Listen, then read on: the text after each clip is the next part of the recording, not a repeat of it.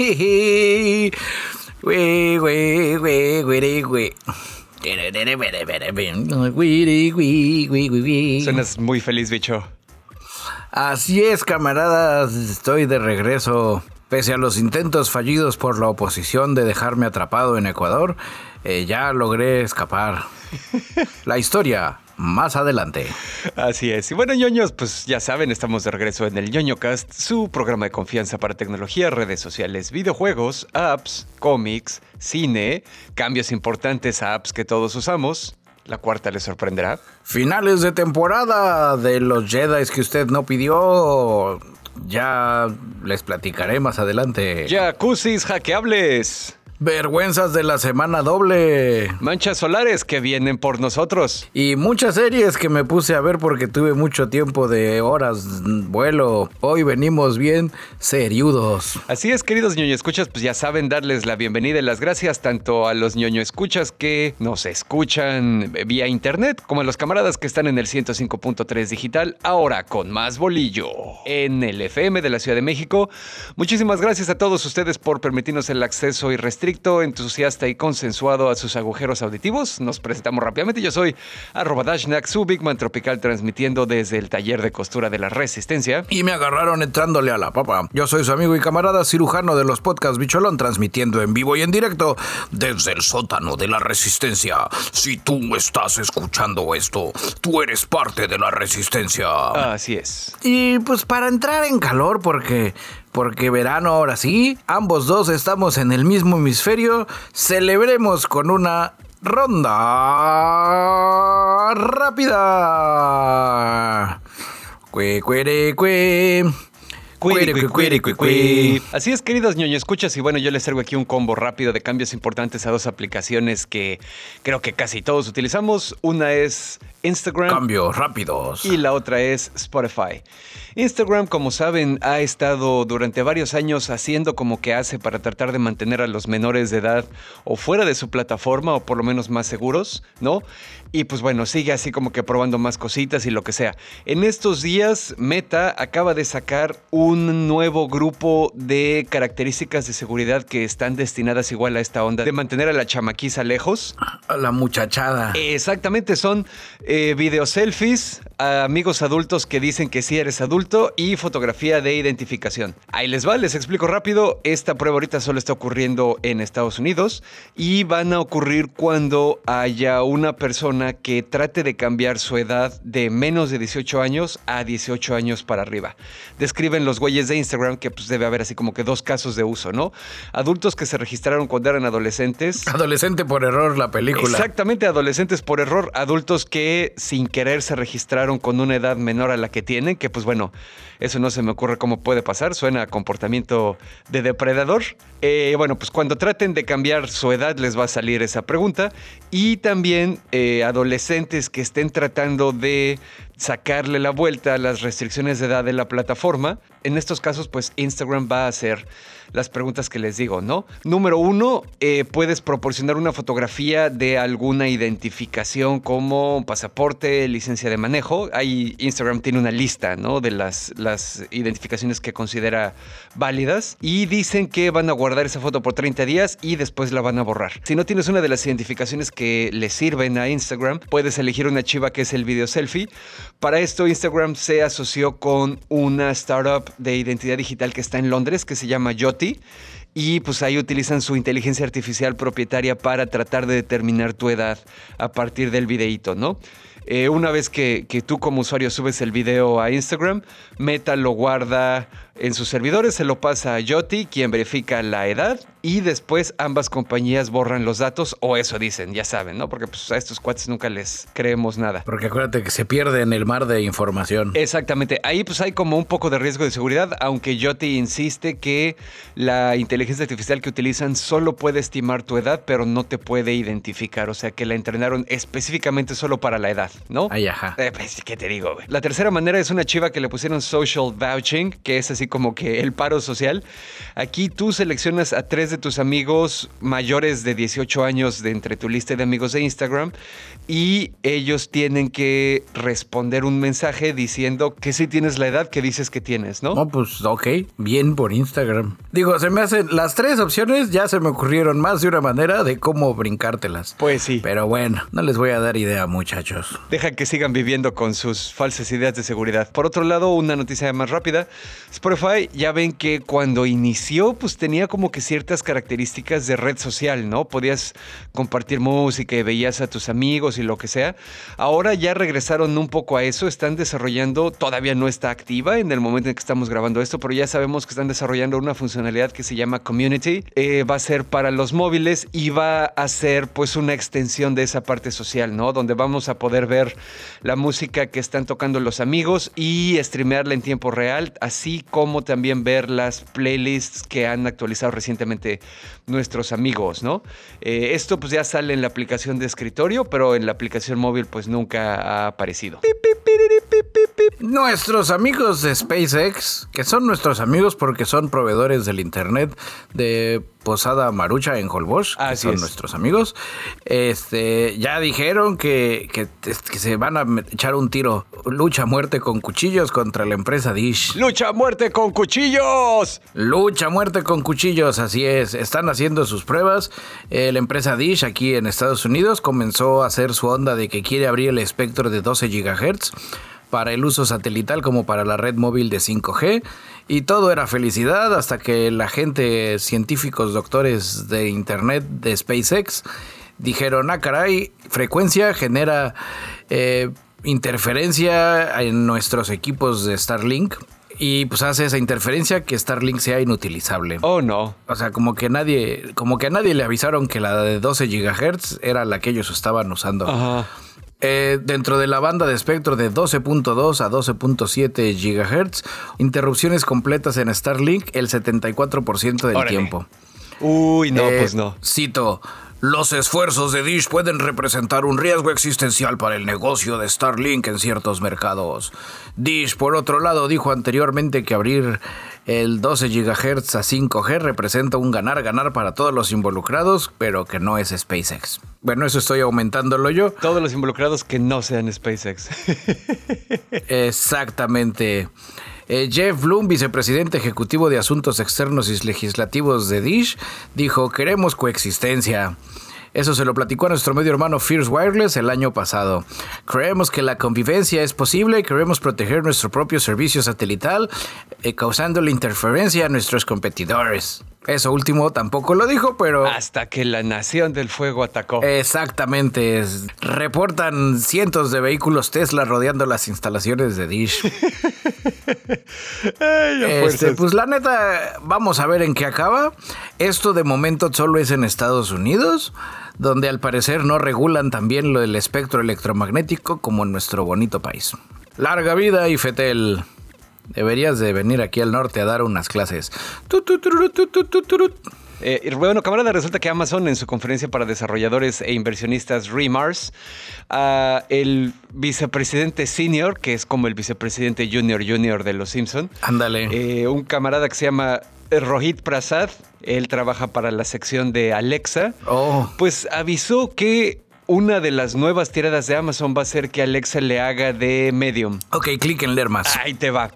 Alexa acaba de anunciar la habilidad para imitar voces. Todavía no hay fecha para cuándo va a salir ni nada, pero pues de que se va a hacer, se va a hacer. Eh, Lo más interesante de todo esto es que la perspectiva que Amazon le dio a este proyecto fue para recordar las voces de tus seres queridos ya fallecidos. Hoy muy Black Mirror. Sí, no, no mames, güey, está súper creepy. Mostraron un, un video en donde Alexa le lee a un niño un cuento con la voz de su abuela que pues ya, ya había colgado los tenis, ¿no? Eh, y, sí, te digo, eh, eh, lo, lo enfocaron de esa manera y está así como bien raro. Este güey Prasad se clavó así con que la compañía estaba buscando maneras de hacer que la inteligencia artificial fuera tan personal como sea posible. Y de hecho aquí lo cito, dice, aunque la inteligencia artificial no puede eliminar el dolor de esa pérdida, sí puede hacer que los recuerdos duren. Y lo interesante de este asunto desde el punto de vista tecnológico es que si sí funciona, solo vas a acabar necesitando como un minuto de audio para poder entrenar a Alexa para que replique la voz. Eso sí es un avance bastante cañón. Sí. Digo, obviamente también esto viene amarrado con lo que han estado diciendo los expertos de seguridad en los últimos años, ¿no? Que así como se avecina un problema muy grande con las herramientas de deepfake en video, también se avecina un problema muy grande con herramientas de deepfake en audio. Hubo un incidente en 2020 en los Emiratos Árabes Unidos donde unos cuates utilizaron un software de estos, un, un deepfake de audio bastante primitivo, pero les funcionó lo suficiente para engañar a un gerente del banco para que les transfiriera 35 millones de dólares, ¿no? Bueno, es un crimen sin rostro. Eh, pues sí. Pues bueno, ahí está la nota, camaradas. y a propósito de mentalidades millonarias, la NASA selecciona a tres empresas para diseñar una planta nuclear en la Luna. Oh, a ver, a ver. Como lo dice el titular, la NASA quiere construir y transportar un reactor nuclear a la Luna para impulsar una presencia humana durante al menos 10 años. Ok. Por eso mismo, la, NASA desde el año pasado dijo: Voy a avisarle a las empresas que hacen reactores nucleares para que desarrollen conceptos de diseño y voy a escoger a tres que van a ganar para que participen en el programa Artemis, que ya habíamos platicado aquí. Ahí rasquen en los episodios anteriores. Así es. El martes de esta semana, la NASA ya anunció que otorgó los contratos a Lockheed Martin. Westinghouse. Y Gobierno de México, eh, finta borros, es, en un universo alterno.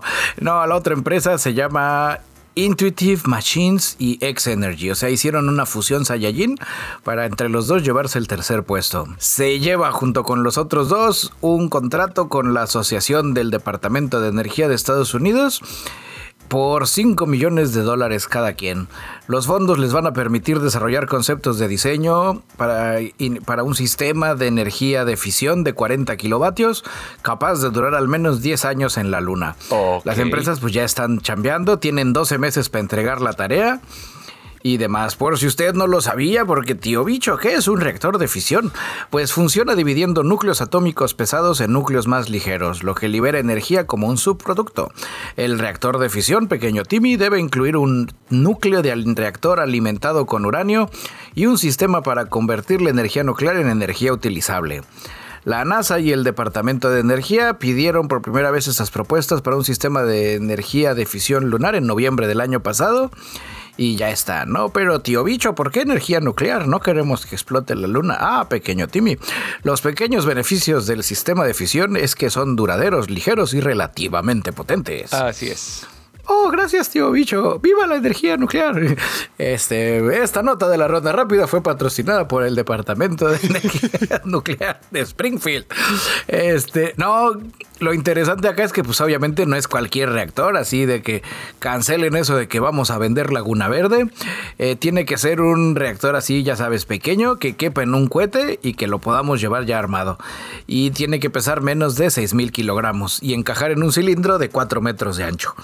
O sea, si usted tiene uno así o usted sabe cómo hacer uno, contacte a las empresas anteriores y hay que le den una parte de sus 5 millones de dólares. Órale.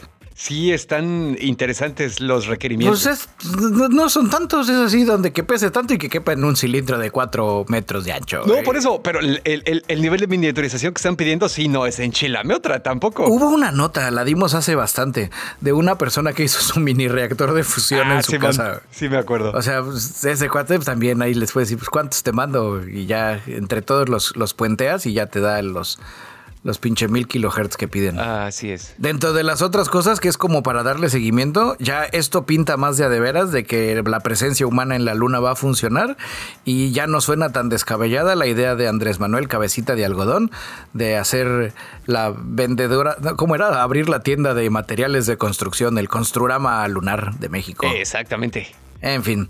Pues ya saben, camaradas, noticias del espacio en el ñoño cast.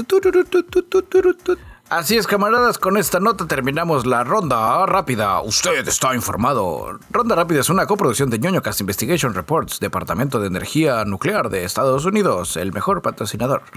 Y SpaceX, Dish, apaga tus antenas que no puedo ver el internet. Cui, cui, cui.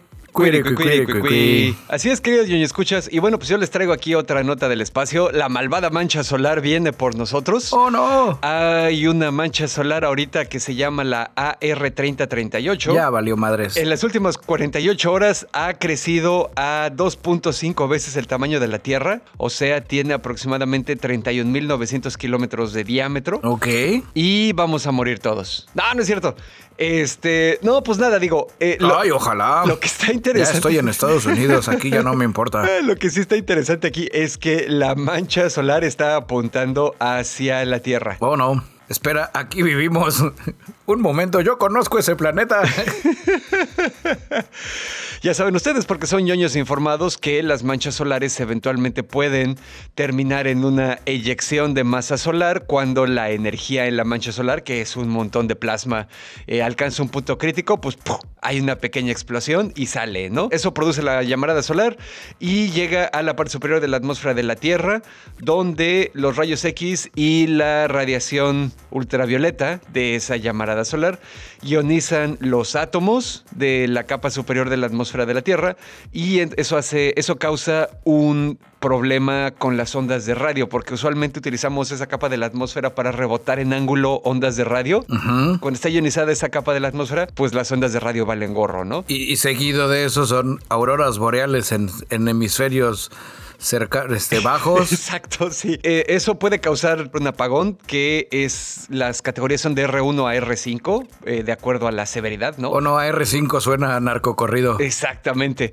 No se anticipa que sea nada, Cucho. Eh, sí, lo que está interesante aquí es que la mancha solar está creciendo muy rápido pero eh, las llamaradas que va a producir eh, aparentemente van a ser clase M, que son las que causan apagones de radio muy breves en los polos de la Tierra y pequeñas tormentas de radiación donde no destruye nada, donde nadie se muere, donde no, no pasa nada con la infraestructura, ¿no? ¿Hay fechas de cuándo debemos de esperar que todo se destruya? No, todavía no, porque como está creciendo muy rápido, pues no sabemos si va a crecer más o si ya pronto va a reventar o lo que sea. Oh, ya. Pero pues sí, no, no. O sea, todavía no sale del sol. Es más, digo, obviamente era clickbait el asunto, no va a pasar nada, pero pues me parece interesante la nota, entonces pues se las queríamos compartir, camaradas, pero no tiene nada de qué preocuparse. Yo voy a decir que si va a pasar algo, así los dos, así el ñoño cas queda cubierto, pase lo que pase. Va. Así, si no pasa nada, usted puede decir, sí, lo dijeron en el ñoñocas, y si pasa algo van a decir, sí, lo dijeron en el ñoñocas. Periodismo de calidad. Deben de ustedes alterarse y preocuparse y deben de estar tranquilos. A la vez. Si algo le aprendí al presidente de Ecuador es a enviar mensajes así de confusos. Esa es la Y a propósito de las manchas solares y del espacio, la frontera final, ya terminó Boring One Kenobi. Ya me eché el episodio número 6, que creo que quiero creer que es el último porque acabó muy como final de temporada. Sí es. Pues sí, estuvo estuvo interesante. Restricciones por el canon muy cañonas, como ya lo habíamos predicho. Eh, peleas que pasaron ya al final entre Obi-Wan Kenobi y Darth Vader, spoiler, perdón, pero ya se veía venir, o sea, tampoco es así que ah, no puede ser, me arruinó la serie, ya todos sabíamos que sí se iban a pelear y que no lo iba a matar porque si no, ¿cómo iba a ver Obi-Wan Kenobi o cómo iba a ver Darth Vader después? Que tampoco le iba a cortar nadie nada a nadie porque, porque todos salen con todas sus piezas, así es que... Meh, eh, así, literal, es un enorme mie. Vale la pena el cómo están overpower peleando Obi-Wan Kenobi y Darth Vader. Y tengo la curiosidad de cómo es que perdieron tanto poder de, desde este último episodio a la película. Porque en la película parece que no quieren romper los sables y aquí se dieron hasta con el sartén y piedras y ya sabes, acá de, pues agarro este transbordador y te lo aviento y el otro, ah, pues te levanto esta montaña y bloqueo tu transbordador y así, ¿no? Y ya luego, y donde dices, pues sí, está muy padre, está muy vistoso, muchachos, pero, pero creo que se les olvidó cómo peleaban en las películas. Así, ya. Sí, dentro de las otras cosas, también ya fuera, ya viendo los seis episodios, los primeros episodios, Tatooine es Ecatepec. Y si no es Ecatepec, Tatooine definitivamente está en, en el sector de la galaxia Estado de México porque podemos ver a Obi-Wan yendo en pecero todos los días de su trabajo a su casa y peleándose con sus yaguas, que, que los yaguas ya le robaron los rines y los espejos a su nave y se los tiene que volver a comprar. Ajá, se suben los Tusken Riders que se suben a la nave y les dicen, ¡Hola mi gente! ¡Ya se la saben! y se roban todo. Sí, creo que pasó. Es una de esas series que no sé si va a haber segunda temporada. Espero que no. Espero que se pongan a hacer otros proyectos más interesantes. Porque, pues, sí, sin pena ni gloria. Así de que la tengo que ver antes de ver las películas. Si nunca has visto las películas, no. Ok.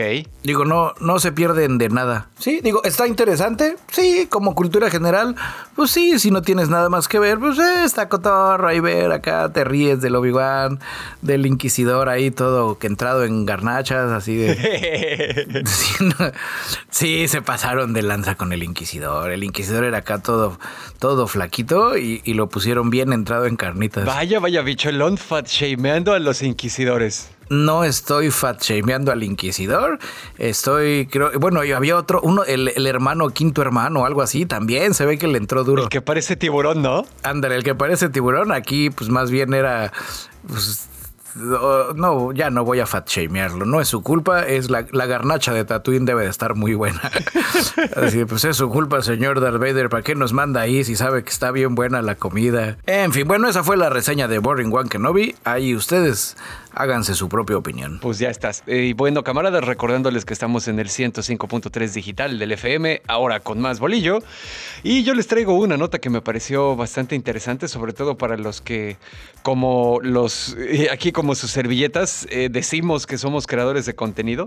Twitter acaba de anunciar que está ya en la fase de pruebas oficial de un apartado de su servicio que se va a llamar Notes. Y va a ser específicamente para poder escribir textos largos en la plataforma, a diferencia de los tweets que pues ya saben que son de 280 caracteres, ¿no? Ok.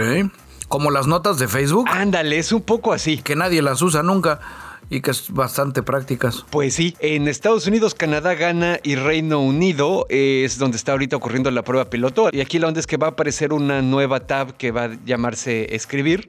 Ahí están todas las notas y también pues van a poder entrar a otra tab que se llama notas donde ya están eh, las notas que fueron publicadas, ¿no?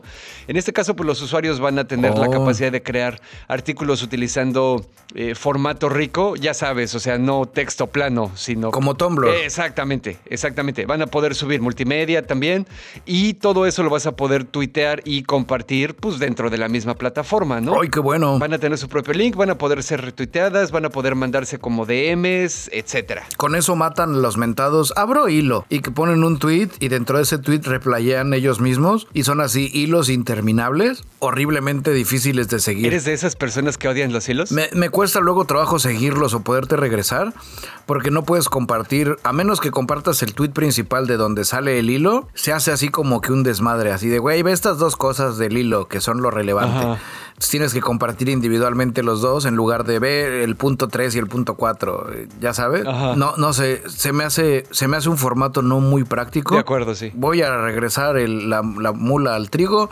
Ahora que estaba siguiendo el tema de las manifestaciones y demás por mi atrapación en Ecuador, hay mucha banda ya, incluyendo el presidente y la CONAI y todos los involucrados que les mama el pedo de los hilos. Y Twitter, en el caso de los hilos, luego no te actualiza tan fácil como cuando actualizan los tweets. Entonces tienes literal que estarle dando refresh, refresh, refresh, o salirte y entrar, o salirte y entrar. Y dices, no, ya, pues haz una pinche nota y te quitas de problemas. Gracias, Twitter. Y bueno, como nos mencionaste al principio del episodio, ahora sí te reventaste un montón de series. ¿Qué más traes? Ay, pues yo les traigo, vamos a empezar con, con la serie de la que todos hablan. Eh, Miss Marvel, eh, la serie de Miss Marvel. Eh, todos hablan para mal, la neta. Me puse así medio a ver reseñas y todo el mundo. Ay, y dices, ay, no sé, muchachos, ustedes ya están viejos. Esta serie es para nosotros los muchachos los modernos. Este, la neta sí, la neta, te soy honesto. Eh, traté de. Eh, empecé a verla, llevo tres episodios, son seis episodios, así es que voy a la mitad. Se, se publica todos los miércoles, está en Disney Plus, está basada en el personaje Marvel Comics Kamala Khan, mejor conocida como Miss Marvel, mejor conocida como la fan número uno de la Capitana Marvel que es inhumana, pero aquí no es inhumana. Ya vi la serie, este, pues sí, está, está bastante, ¿cómo decirlo?, aniñada por el tema de que no es hasta el episodio 3, o sea, la mitad de la primera temporada, donde vemos quién es el malo y descubrimos el conflicto. Tres primeros episodios, la mala es la mamá, al puro estilo de las nuevas películas de Disney. Este, donde no lo puedo creer, no me deja salir a jugar con mis amigos. Eh, creo que el, lo interesante, al menos de los primeros tres episodios, es las ondas pakistaníes que vemos, así donde dices, órale, está interesante, yo no sabría que eran pakistaníes. Yo pensé que los pakistaníes eran más como, como para el lado de la derecha del mapa y menos hacia la izquierda con los hindús, como que son los de en medio. Eh, digo, ahí ustedes véanle y, y, lleguen a, su misma, a la misma conclusión. Eh, está aniñada. Yo en los trailers había pensado que iba a ser más como Kikas por el mm, tema de los gráficos y demás. Pero no, es un elemento que, se, o, se, o corrieron al diseñador después del episodio 2 o se les olvidó ponerlos. En el primer episodio sí hay muchos de esos, en el segundo episodio hay menos y en el tercero no me acuerdo a ese nivel. Eh, ¿Qué más de relevante e interesante? Pues hasta el momento, hasta el episodio 3, de las cosas interesantes, aparecen los cuates estos, los de control de daños de Marvel. Ah, ok. Department of Damage Control. Que son, ya sabes, cuando los superhéroes se ponen en su madre en la ciudad, son los que llegan a limpiar la basura. Aquí me, les hace falta la parte de limpiar. Parecen más bien como un, un shield bebé porque son acá con sus armas raras y, sus ondas. Y la personaje principal de, los, de estos panchitos es la alcalde de la prisión que salía en Orange is the New Black, que es algo así como una de la Micha Gabacha. Oh, ok. Y, la verdad está, la rifa la señora. La verdad, la, así, dices, yo sí se la compro, señora. se está usted aplicando muy bien. Eh, ¿Qué otras de las cosas interesantes? Bueno, los poderes se los cambiaron. Ya no se estira como Mr. Fantástico, sino que tira cosas como de cristal como extensiones cristaloides de su cuerpo y, como, como, como que flotan y hacen así. Está, está interesante. Digo, no soy tan fan, no me, no me rasgo las vestiduras. La serie al final está entretenida, está jocosa, está infantil, pero creo que creo que va a estar interesante. El plan me, suena que están planteando una nueva generación de Avengers como para, la, para los chavillos, ya sabes, como para que crezcan onda Harry Potter. La muchacha podría sin problema ser amiga de América Chávez. O sea, así como que del estilacho, con un humor no tan no tan Marvel como en las películas, pero sin perder de vista que para allá va, y al mismo tiempo no tan ñoño como Disney XD, iCarly y demás, algo como en medio.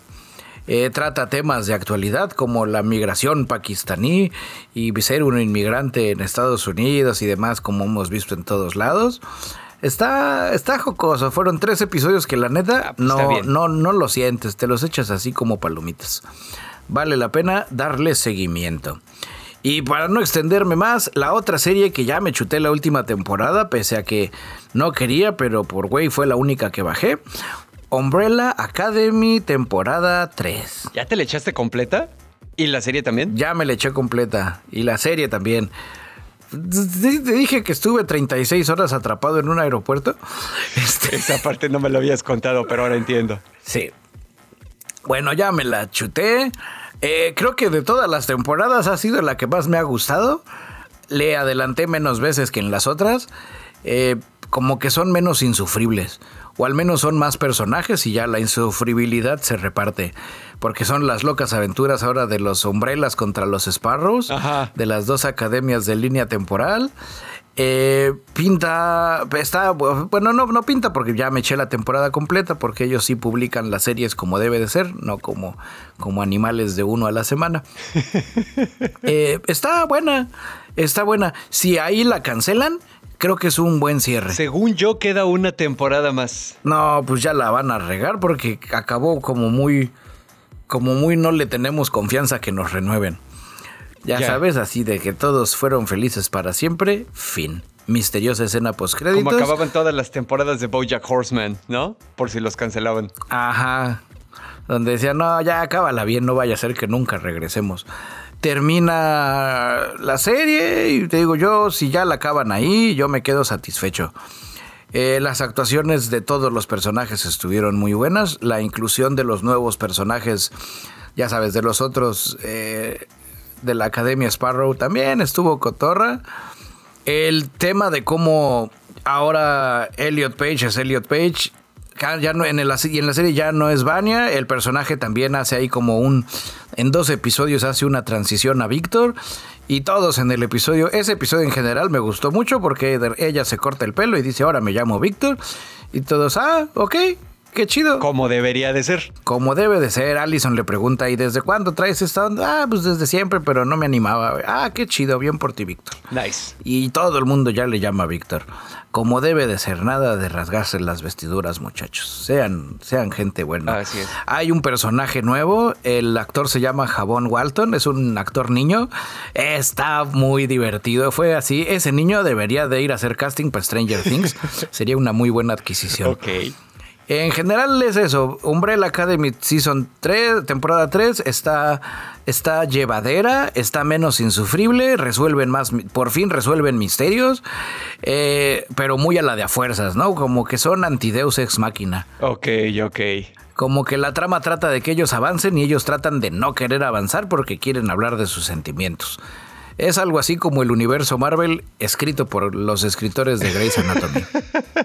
Ay, chale, no manches. Pero bueno, ya, con eso termino mi intervención doble de series que pues ya vi, que ya vi, que también ya empecé a ver otra, pero esas se las voy a guardar para la recomendación. Ok, pues bueno, entonces yo rápidamente voy a seguir aquí con una vergüenza de la semana. Vergüenza de la semana. Vergüenza de la semana. Pues así es, ya saben que aquí en este programa ocasionalmente hablamos también de eh, los peligros de eh, los dispositivos hechos con las patas, ¿no? Que de alguna manera no reciben, ni están programados bien desde el principio, ni reciben el soporte apropiado para no volverse un peligro después cuando se vuelvan obsoletos. Y este problema se ha agudizado con el famoso Internet of Things, ¿no? Que ahora tu refri está conectado a Internet, tu aire acondicionado está conectado a Internet, tus focos, eh, la cámara, el timbre de tu casa, todo, ¿no? Pues resulta que hay una compañía que eh, fabrica jacuzzis que están conectados a internet.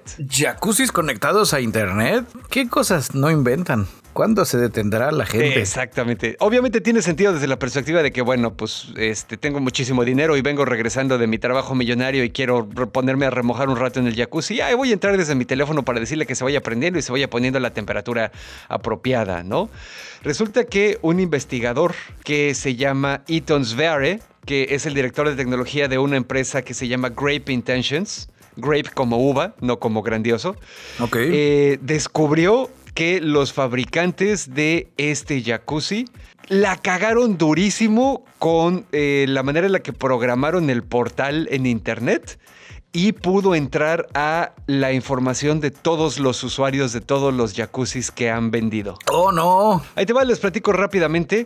Él cuenta que descubrió o, vio que posiblemente había un problema por primera vez cuando trató de entrar a uno de los servicios de su jacuzzi eh, con el gestor de contraseñas. ¿No? O sea, ya ves que, los gestores de contraseñas pues, te autorrellenan la información que te solicita la página. Y este, pues bueno, así lo hizo lo que sea. Y dice que le salió un mensaje de error que decía que no estaba autorizado para entrar porque pues le ha de haber metido la contraseña incorrecta o lo que sea. El camarada explica de que antes de que le saliera el mensaje de que no estaba autorizado para entrar, vio un encabezado y una tabla en la página web que parpadeó y desapareció. Oh, no. Lo primero que hizo el güey fue que grabó la pantalla para ver con más tiempo, pues, qué es lo que había aparecido y desaparecido, ¿no? Lo que encontró ahí fue un panel de administración desde el que hay acceso a la información de todos los usuarios del jacuzzi. Y sin contraseña ni nada. Exactamente, porque pues, se supone que lo desaparece rápido la página, ¿no? Entonces se puso a investigarle un poquito más, descubrió que la página es de estas eh, aplicaciones de página única que se han estado poniendo de moda. Ya sabes que no están linkeadas a ningún lado ni nada, sino que es casi puro JavaScript y que dependiendo... Un chorizote. Exactamente, son un chorizote, ¿no? esta página en particular estaba hecha con React. Entonces, lo que hizo el güey fue que se descargó el chorizote de JavaScript y se puso a buscar instancias de la palabra unauthorized, que pues es no autorizado, ¿no? Para buscar el mensaje. Ya que lo encontró, desde ahí encontró la URL desde donde jalaba el error y donde se generaba el div en HTML que tapaba la tabla y el encabezado y todo eso que vio, ¿no? Entonces, pues el güey ya después nada más se puso ahí a moverle un poquito al, al chorizo de JavaScript para interceptar eh, y modificar parte del código para que la página pensara que el usuario era administrador y sí funcionó. Oh, no. Eh, entonces se metió, encontró información de usuarios de los jacuzzis de todo el mundo, podía ver detalles de los spas, de los dueños, modificar los privilegios, etcétera, etcétera, ¿no? También, por otro lado, Después se puso a investigar la aplicación para Android, ya sabes, los APKs, que es la extensión de los instaladores. Ahí rascándole encontró otra URL que lo llevó a otro panel de administración. Ahí, en ese, ya era una onda mucho más a bajo nivel. Podía entrar directo a los productos, podía modificarles el número de serie, ver listas de los números de teléfono de los distribuidores y ver registros de fabricación. O sea, prácticamente se metió hasta la cocina de la empresa. Sí, sí, sí, podía acceder incluso... Y de los jacuzzis. Ajá, güey, podía entrar a toda la información personal de los usuarios y controlar los jacuzzis. Yo conozco a este güey, me cae mal, le voy a vaciar el jacuzzi. O se lo voy a subir a una temperatura peligrosa, porque así hay, hay hackers que ya descubrieron cómo hackear dispositivos médicos como marcapasos o los dispensadores de insulina para matar gente, güey. Oh, no. O bueno, no sé, si es gente mala, está bien. Eh, pues, se supone que para eso tenemos eh, el marco legal y la legislación y por eso eh, personas como Batman o Kira de Death Note no funcionan en el mundo real. Pero bueno, total que pues el güey, como dice, se les metió hasta la cocina, ¿no? Jacuzzi Note, la nueva serie de Netflix. Así es. Hablando de eso, vean, vean este en Netflix, si no lo han visto, una chiva que se llama Floor is Lava, el piso es lava, está poca madre, se van a atacar de la risa. Ampliamente recomendada. ¿Acaso eh, dentro de la recomendación, antes de verla, debemos de fumar algo? Este, no, digo, creo que esa funciona muy bien sin, sin convivir con la lechuga del diablo también, porque está muy chistosa. Pero pues si, si le hacen, si le hacen, pues va a funcionar. Eh, bueno, entonces pues ya para terminar la nota, aquí nuestro camarada Ethan hizo lo correcto y pues bueno, antes de divulgar todo lo que había encontrado, se puso en contacto con la empresa y los estuvo chingue y chingue y chingue hasta que lo arreglaron. Y cuando lo arreglaron, ni le avisaron a este cuate que lo habían arreglado, ni le dieron crédito ni las gracias, que en el mundo del software es una buena práctica, se considera eh, de buenos modales, sí. darle crédito a la persona que descubre tu falla, ¿no? Pues sí, digo, no, aunque ya ni siquiera un jacuzzi, ¿no? Pero pues una hora le te mandamos ahí un... Sí, sí, sí. Unos botellitas de cloro o algo así de buena onda.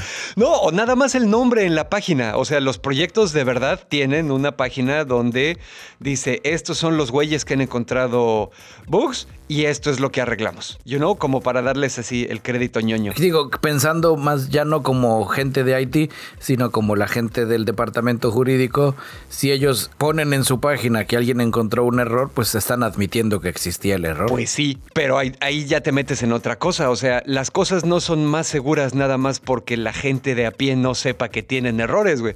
Porque las personas que se dedican a buscar esos errores los encuentran independientemente de la aceptación de las compañías o no, ¿sabes? Es mejor que esas cosas estén a la luz. Sí, no, por eso digo, fue más, el no agradecer creo que fue más un tema de que jurídico les dijo, no muchachos, a que los muchachos hayan querido decir que sí. Pues igual. Porque sí, son usos y costumbres. Y bueno, pues tú también traías otra vergüenza de la semana, ¿no? A ver, ¿qué onda? Pues bueno, entre las secciones de conozcamos más cosas del queridísimo camarada cirujano de los podcasts Bicholón, pues la gente que me conoce, ah, soy súper cool, soy súper easy going, súper relajado, nunca me estreso, nunca tengo ansiedad a menos que vuelen en avión.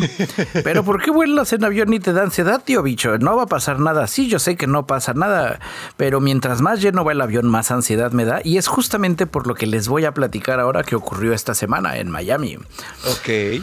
cuando un avión con 126 pasajeros aterrizó en Miami y se empezó a prender fuego el tren de aterrizaje. Oh, no. Y todo el mundo así de, oh no, ¿qué pasó? Y activen los toboganes. Y ya saben, como dice la señorita, corres y te sales y a chingar a tu madre sin zapatos. Pues, ¿qué creen? De las 126 personas, la gente salió con maletas y salió grabando y todo el mundo comiendo hiper, mega, super, ultra camote. Órale. Cuando el avión McDonnell Douglas MD-80 de la aerolínea dominicana Red Air, que viajaba desde Santo Domingo, se salió de la pista porque le falló esa madre. Y acá. El avión de eh, 32 años se deslizó por el pavimento, chocó con varias cosas antes de acabar ahí como en el pastito. El motor derecho envuelto en llamas, los 11 miembros de la tripulación, órale todos a checar a su madre, sálganse aquí por el lado izquierdo porque el derecho estaba explotando.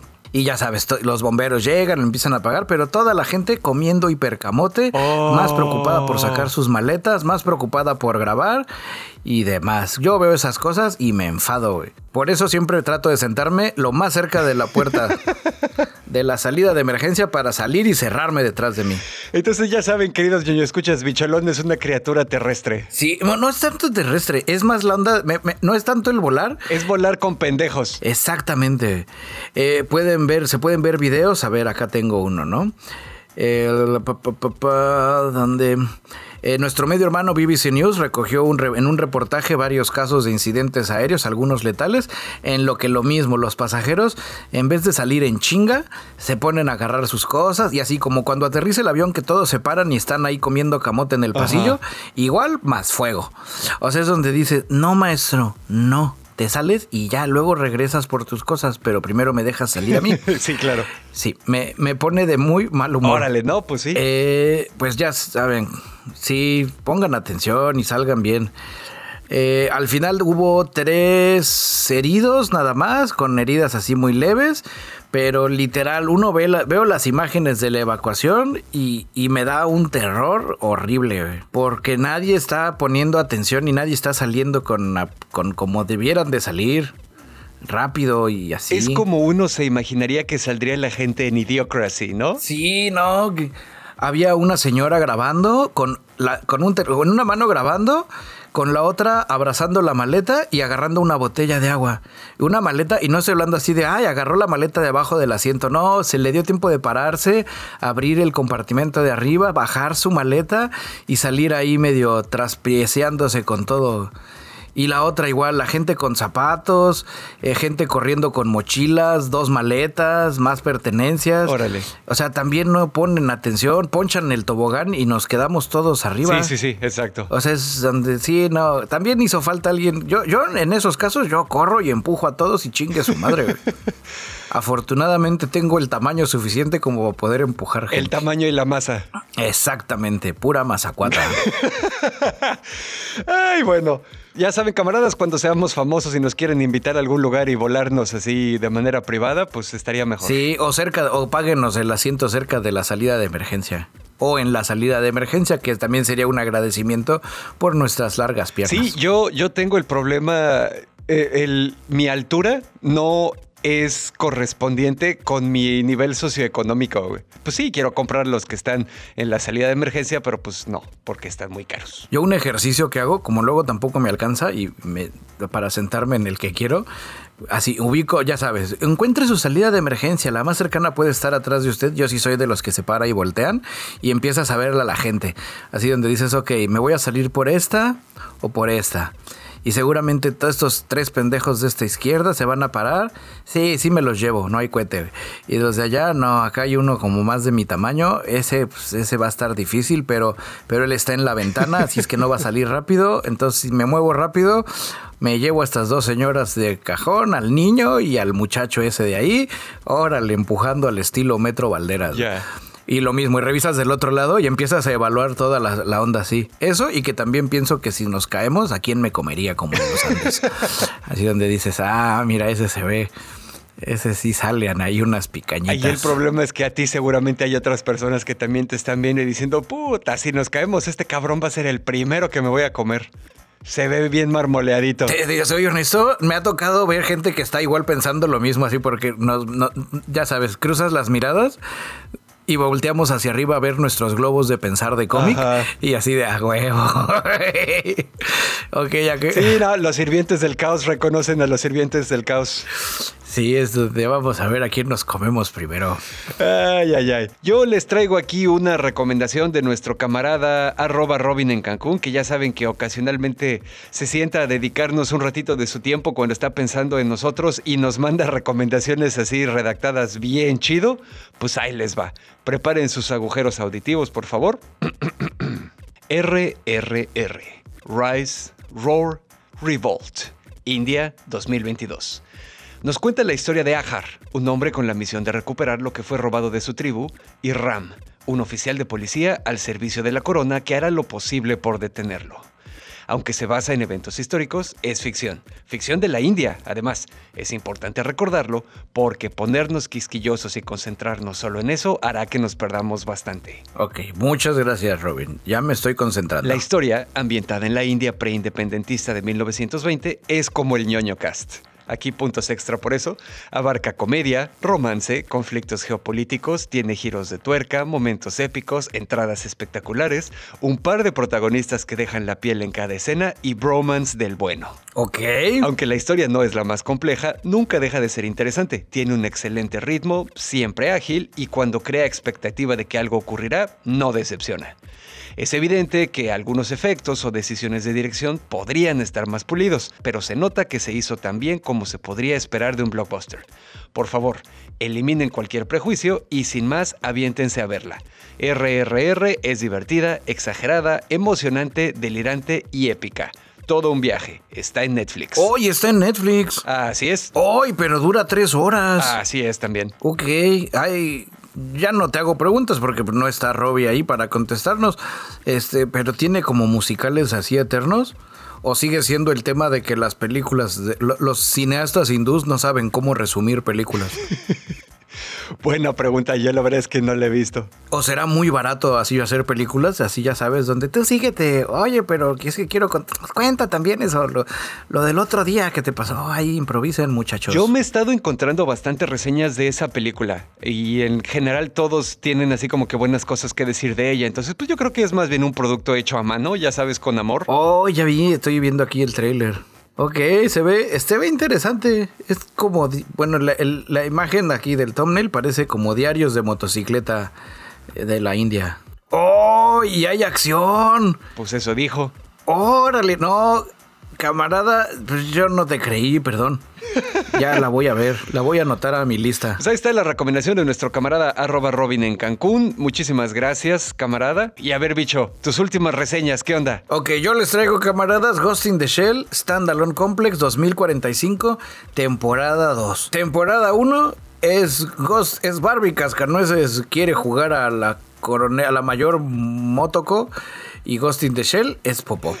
En la temporada 2 resolvieron todos esos problemas del Valle de las Muñecas, de lo que me quejaba de la temporada 1 que no, no, no, no, no quedaba aterrizado en un lenguaje cinematográfico normal, ni en un lenguaje narrativo visual del anime. En esta temporada lo balancean muy bien.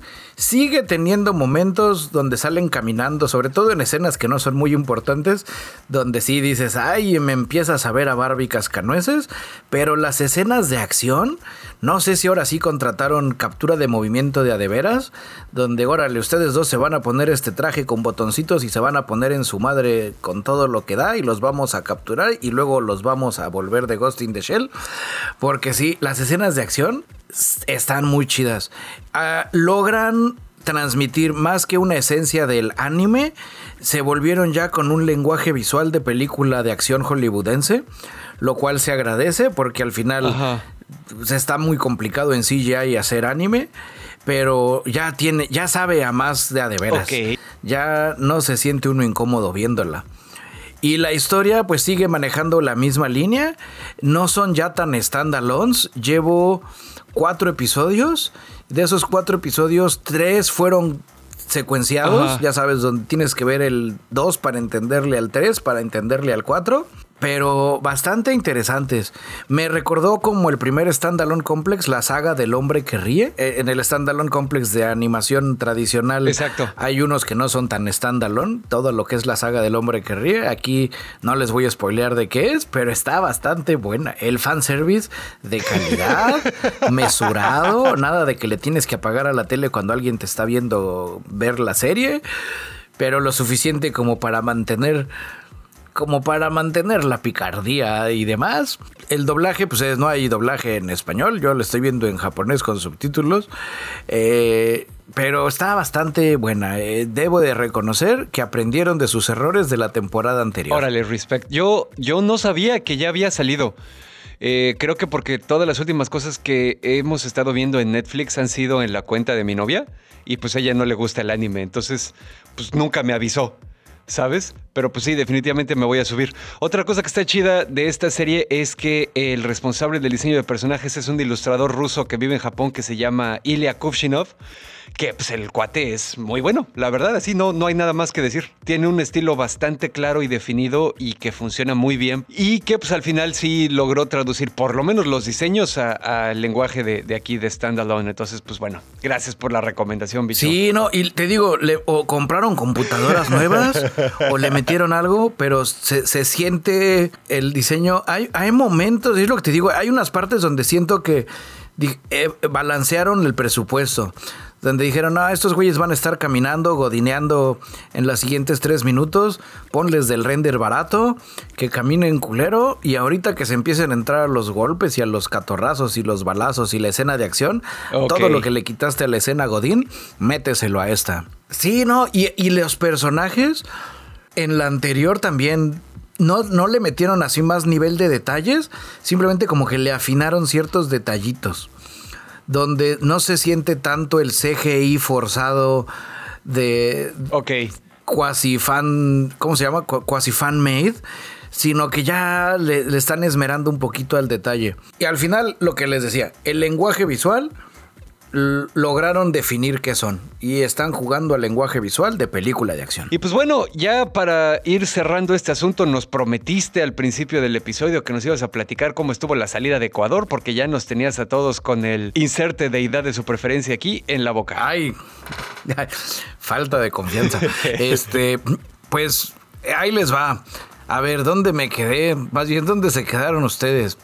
Eh, la semana anterior logramos al final, después de que mi señora se pusiera las pilas con la aseguradora, la universidad y la embajada de Estados Unidos, que por cierto le hablé a la embajada de México y lo primero que me dijeron cuando dije, oye, ¿cómo va a estar el tema? Me dijeron, usted no se involucre en ninguna manifestación, señor.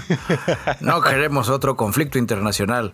Y yo, ay, no, pues yo nada más hablaba para ver cómo estaba el show. Y me dijeron, sí, pues está bien, quédese en su casa, pero de nuevo, no se involucre en ninguna marcha conocen a los mexicanos. Este, Exactamente. Bueno, fuera de ese tema, ya la embajada autorizó a la aseguradora de la universidad con la que íbamos que nos pudiéramos escapar en un vuelo de emergencia. Estábamos en la ciudad de Baños. El aeropuerto más cercano estaba como a una hora de distancia hacia el lado contrario de la capital en la ciudad de Shell, una ciudad que nace por una refinería y que luego cierran la refinería, pero pues ya tenían los letreros y se quedaron con el nombre de Shell, la marca de, la gasolina. Hay un aeropuertito ahí, una base militar. El piloto ya habíamos quedado, sí, venimos acá el sábado en la mañana, volamos en la tarde. Todo súper cool, todo era felicidad, hasta que viernes a eso de las más menos nueve, no, ¿qué habrán sido? Hasta que el viernes a eso de las 11 de la mañana recibo una llamada del piloto diciendo mis contactos me informan que ahora van a cerrar la carretera que conecta Baños a Shell. ¡No! Así es que o, te lanzas en friega o te quedas. Entonces ahí nos tienen a todos haciéndoles el cucú, cucú, para que corrieran a los al camión hablarle, bueno, primero hablarle al camión, llegó el camión, cargamos maletas, nos tropamos todos y salimos como como rápido. Ok. Rumbo a Shell, ¿no? Una hora después llegamos ya a Shell, todos felices y contentos. El chofer ya se regresó a baños, eh, hablando con la transportadora. Ya al chofer de regreso le tocó bloqueo. Afortunadamente, pues como él iba solo y se sabía el saludo secreto, pues él sí lo dejaron pasar. Oh, ok. También le dimos como, nos había dado el hotel unos sándwiches, dijimos, no, mira, llévate los sándwiches y si te paran, en vez de pedir lana, ellos están pidiendo agua, comida y demás para poder seguir en la marcha, entonces ofrendó los changuises y ya lo dejaron pasar. Ok. Y ya nosotros pues esperar al día siguiente. Bueno, no esperamos al día siguiente, el piloto nos dijo, váyanse trayendo sus maletas desde ahorita, porque cuando es un avión chiquito hay que pesar como dos veces las cosas y saber de qué lado los vamos a poner. Entonces ya pesaron las maletas, nos pesaron a nosotros, acomodaron todo el abarrote, regresamos al hotel y nos dormimos, ¿no? Al día siguiente el piloto me había dicho que como eso de las 12 me confirmaba bien cómo iba a estar la salida. A las 12 me confirma y me dice, ¿sabes qué? Se está adelantando todo, salimos a la una. Entonces ya pasaron por nosotros, fuimos al microaeropuerto de la ciudad de Shell y ahí estuvimos esperando cinco horas porque pues así pasa cuando no son aerolíneas serias. Que si venía, que no venía, que si el mal tiempo, que ya no llegó, que luego llegaba. Total, minutos antes de que el avión aterrizaba, el encargado, bueno, el piloto, le decimos nosotros el piloto, aunque era en realidad el que nos organizó todo. Me dice, oye, ¿les puedes avisar a todos? Yo lo voy a decir en español, tú lo dices en inglés y yo, ah, Simón, cámara. Este, va a aterrizar el avión, entonces ya, no, pues here comes the plane y todo, eh. Ese, pero pues nos tenemos que subir en friega, nada más se baje la banda porque venía de Quito.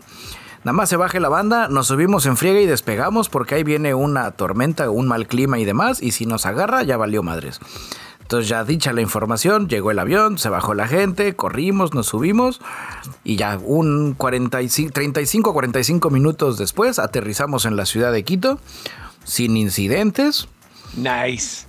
Y ahí estuve 36 horas esperando mi vuelo. No mames. Obviamente durante esas 36 horas íbamos mandando estudiantes, ¿no? De que cuándo es el tuyo, ay, el mío sale en dos horas, ah, pues órale, a chingar a su madre. Y así, ¿y a ti cuándo te toca? No, nosotros tres volamos, ah, órale.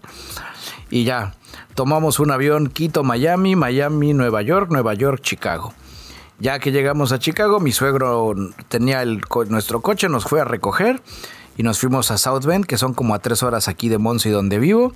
Dormimos ahí en South Bend y ya al día siguiente nos venimos para acá. Fin de la historia. Pues ahí está, queridos ñoño, escuchas esa, esa historia de, de coraje y heroísmo y resiliencia. Ay, no, que ya fuera de Yo estuve a nada de dejarlos más de una vez. Yo puedo reconocerlo. Yo estuve a más de alguno, en más de alguna ocasión, yo dije, ¿sabes qué? Yo ya me voy solo. A mí sí me dejan pasar los manifestantes. Yo sí sé hablar chairo. Pasé ya. Compañeros. Pero déjame, paso mis papas. Compañeros, este, todo está en orden, todo funciona bien. La lucha, estamos manteniéndola aquí, excelente. Debo de llevar un mensaje urgente al líder. Sí, no, fuera de cotorreo, platicando así con más banda que pues estaba apoyando. La neta, yo también apoyo al paro, vive el paro carajo, como dicen allá. Están luchando por cuestiones justas porque está muy culero cómo los están tratando allá. Pero platicando, digo, con esa banda decía, no, es que en pues, México, uy, no, su presidente, Andrés Manuel, es una... Y sí, uno empieza a valorar las cosas de nuestro cabecita de algodón. Ok. Donde él no tiene esos problemas porque él apoya al pueblo bueno. Él tiene otros. Sí, él tiene otros. Pero pues ya sabes, las marchas con las carpas vacías y los fifís queriéndolo correr, pues son como tres personas. Ellos no podrían cerrar ni siquiera una colonia. Eh, pues sí. De este lado, pues sí era un millón de indígenas unidos al estilo Cyrus de Warriors. Sí, sí, sigue el problema, de hecho, van en el onceavo día, el día de hoy que estamos grabando no sabemos para cuándo. Digo, ya a manera más bien como de ronda rápida, pues le saldremos. Pondremos un moño negro y un contador en la pantalla al lado izquierdo para informarles cuántos días más llevan cerrados. Tuvo, tuvieron ya un fallecido, oh, un muertito bastante culero que no llega a las noticias ni de allá, ni de acá, ni de ningún lado cuando un policía le atina a la cabeza con una bomba lacrimógena y literal se la dejó ir hasta el fondo de atrás de la cabeza, pasando por adelante de la cabeza, ¿no?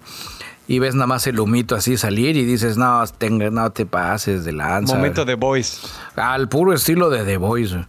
Sí, digo, no, no es, a diferencia de The Voice, donde es divertido y jocoso porque es ficción, aquí es ya de veras.